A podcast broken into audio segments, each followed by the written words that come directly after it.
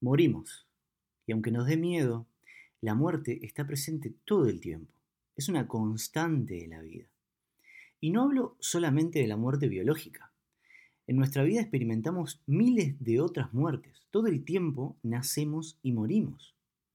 Morimos a una vida que teníamos, morimos a un yo determinado, morimos a ideas que queríamos tener, morimos a una relación, morimos a un rol, morimos a un ideal. Con cada muerte que experimentamos nos desprendemos de algo.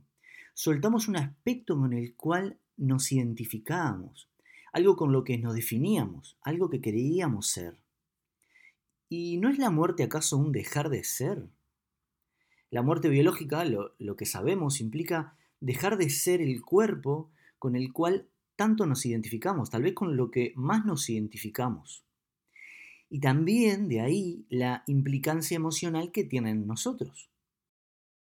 Dejamos lo que creemos que somos. Pero en nuestras otras muertes, las simbólicas, también dejamos de ser, dejamos atrás y soltamos alguna parte nuestra que en vez de identificarse con nuestro cuerpo, se identifica con infinidad de otras cosas.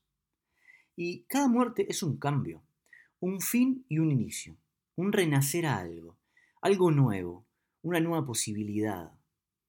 Y lo desconocido viene acompañado de miedos, la muerte también viene acompañada de miedos, incertidumbre, un pasaje de lo conocido a lo desconocido, miedos a caer en ese vacío que aparece cuando dejamos de ser, cuando ya no somos lo que creemos que somos. Pero cada una de esas muertes es necesaria, necesaria para seguir viviendo, necesaria para seguir naciendo a otra cosa, a una cosa distinta, un nacimiento a las posibilidades.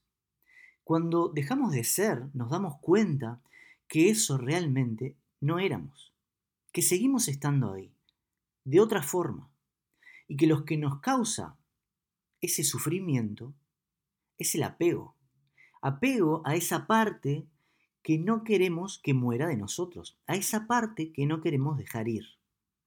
Y cada vez que morimos, cada vez que morimos a algo, se esconde un renacer, y un crecimiento en potencia.